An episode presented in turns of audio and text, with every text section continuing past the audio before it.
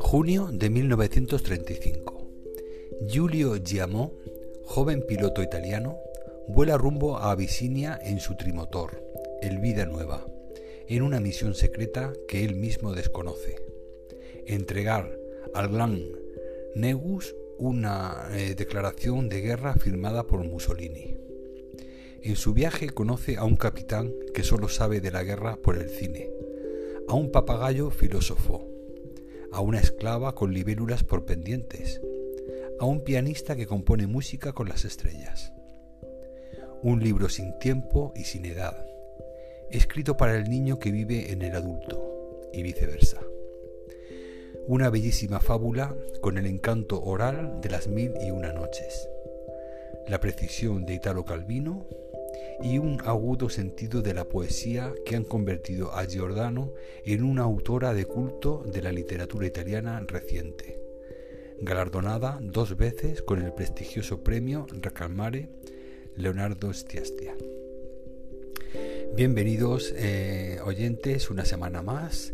Este es el Club Gorky Podcast y yo soy José Cruz. Eh, esta semana os traigo una novela de narrativa actual que fue publicada por primera vez en Italia en 1998 y que ha sido eh, editada por primera vez en idioma español este año 2022. En esta pequeña ah, obra, pero de tamaño, claro, de 186 páginas, porque es grande en otras cosas, eh, la publicación es, preciosa. Eh, la verdad es que la, la editorial periférica, que es la que nos lo ha, traído este año, ha hecho un trabajo magnífico. Pues bueno, en esta obra, la, la autora eh, nos cuenta una historia desarrollada en la Abisinia del 35, basada en las aventuras de su abuelo, un aviador que hacía de correo para el ejército italiano. Aparte de una pluma exquisita y maravillosa de la autora, lo que más me ha gustado son las relaciones que el protagonista desarrolla con los habitantes africanos y con los aventureros italianos que se irá encontrando a lo largo de su camino. Una historia maravillosa realmente y muy recomendada tanto para los amantes de la, novela histórica como también para aquellos que os gustan los, los el desarrollo de, personajes y la relación entre los diferentes eh, mundos que se van encontrando los italianos en, su, en sus aventuras. Y luego pues bueno realmente es una es una obra que, que reúne muchísimas cosas positivas.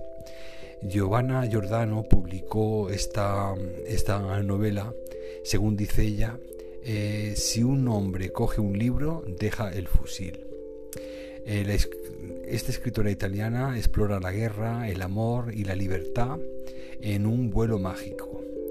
Publicado, como os digo, en el 98 eh, y que ha traducido Periférica al castellano y el Altra Editorial al catalán. Eh, la autora eh, ha, defendido la literatura como herramienta para combatir las fuerzas destructivas del hombre y que solo, eh, según dice ella, solo cuando la tierra esté gobernada por mujeres, las guerras acabarán. Un vuelo mágico es una novela que la crítica italiana considera una fábula encantada, que narra un hecho histórico, la decisión de conquistar Etiopía y la inevitable rendición de los italianos ante los ingleses. Es la historia de una guerra colonial entre Eritrea y Abisinia. Eh, eh, Fernando Pivano dijo, es una bellísima novela, una gran invención y nosotros solo podemos estar agradecidos por haberla visto en la lejanía. Eh, un joven aviador italiano eh, que se llama Giulio Giamò, de 23 años, oriundo de la isla de Stromboli, y eh, casado y con tres hijos, deja su isla y vuela a África en su avión trimotor Vita Nuova Caproni 133 para cumplir una misión secreta. Su destino es Eritrea. Allí llega el 24 de junio del 34 en el ejército lo conocen bajo el apodo de Zanzara, Zancudo, porque en sus misiones aterrizaba y decolaba como un insecto. En la edición española, eh, en lugar de Zánzara, se le llama mosquito. Su aventura comienza al aterrizar en eh, Utomlo. En este, su primer viaje a África, se siente muy vital, feliz y lleno de emoción y queda maravillado con la exuberancia del continente negro al acercarse a la pista porque divisa toda la fauna, cebras, eh, jirafas, elefantes, leones, gacelas y una vegetación exótica donde abunda el ágave y donde la tierra es roja.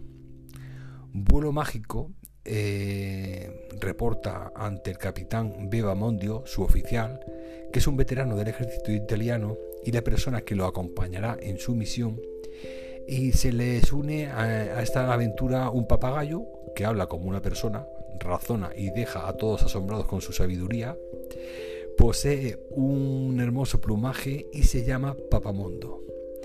El nombre Papamondo quiere decir ama el mundo y come mucho. Más adelante, parten los tres en el trimotor por Abisinia y llegan a la ciudad de Axum, conocida también como Maqueda. la ciudad de la reina de Saba, que conoció el rey Salomón y tuvieron a su hijo Menelik, quien fue el primer rey de Abisinia. El gran Negus. Abisinia viene del griego y quiere decir mezcla pues la leyenda dice que esta tierra fue habitada en sus inicios por los hijos de Noé, Sem, Cam y Lafet. En Axum reciben de un jefe de una tribu dos esclavos, la bella Sahai y el sabio Amalik. En Notumlo, Eritrea, llegan a la corte del gran Negers, Aile Saselie, como sueño era el de unir al continente africano y terminar con las guerras entre los negros. La misión secreta era la de entregarle a Ile Sassile un mensaje de declaración de guerra. El 3 de octubre de 1935 la guerra estaba por comenzar en la frontera con Eritrea. Esta historia fabulada es una fantástica película con tomas aéreas y terrestres que pasan de lo hermoso del cielo y la tierra en esos parajes africanos, pero también las tomas captan las escenas macabras de una cruenta guerra. Se puede decir que Julio Giamò es el mensajero que, como un ave, vuela en su trimotor por los cielos africanos, llevando por doquier buenas y malas noticias, hasta que, en 1941, cae prisionero de los ingleses quienes conquistan el imperio y derrotan definitivamente a los italianos. Su aventura es un legado para la historia y Giovanna Giordano la plasmó en esta novela, que la fue, eh, fue inspirada por las narraciones de su padre sobre esa parte de la historia de la, de la colonización italiana en esa parte de África. Este libro es una aventura literaria que vale la pena disfrutar. Para comentaros un poco de la vida de la autora de Giovanna Giordano, eh, ella es italiana, nació en el 61 y es autora de tres novelas aclamadas por la crítica, publicadas hasta la fecha y dos veces galardonada por el premio eh, Recalmare Stiastia. Es hija del científico Nicola Giordano. Estudió historia del arte africano, enseña en la Academia de Bellas Artes de Catania y también es una periodista galardonada ha sido alardeada por importantes intelectuales y escritores italianos del siglo XX como Fernanda Pivano, eh, Antonio Tabucchi, eh, Leonardo Stiastia, eh, Giovaldo Bufalino y Laia Romano. Y bueno, para finalizar con mi reseña de hoy, pues eh, os, recomiendo muchísimo esta breve pero maravillosa historia que se mezcla en la que se mezcla historia eh, historia aventura y fantasía. Y bueno es una pequeña joya que, seguro que los amantes de la buena literatura disfrutaréis. La he puntuado con un 4 sobre 5 en Goodreads y me parece pues una lectura verdaderamente adecuada para esta época de primavera en la que nos encontramos Y bueno, para finalizar, eh, voy a, felicitar otra vez de nuevo y dar mucho las gracias a todos los oyentes que nos estéis escuchando. Esta semana el ranking ha vuelto a cambiar. Se ha puesto en primer lugar Chile, en segundo lugar, como siempre, España, Países Bajos, México, Estados Unidos y Argentina. Por este orden os doy eh, las gracias de corazón por estar ahí cada semana y por escuchar mis podcasts y que bueno, que espero que, que los estéis disfrutando. También recordaros que me podéis seguir también en mi canal de YouTube Descubriendo Libros con José Cruz, en la que hago reseñas pues tanto especiales de top 10 como top 5 de las últimas lecturas que, he leído.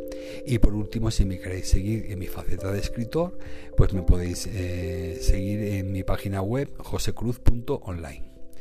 Bueno, pues muchas gracias de nuevo eh, por estar ahí, lectores. Espero que os haya gustado la reseña de esta semana y nos vemos la semana que viene. Disfrutar mucho de la lectura. Un abrazo.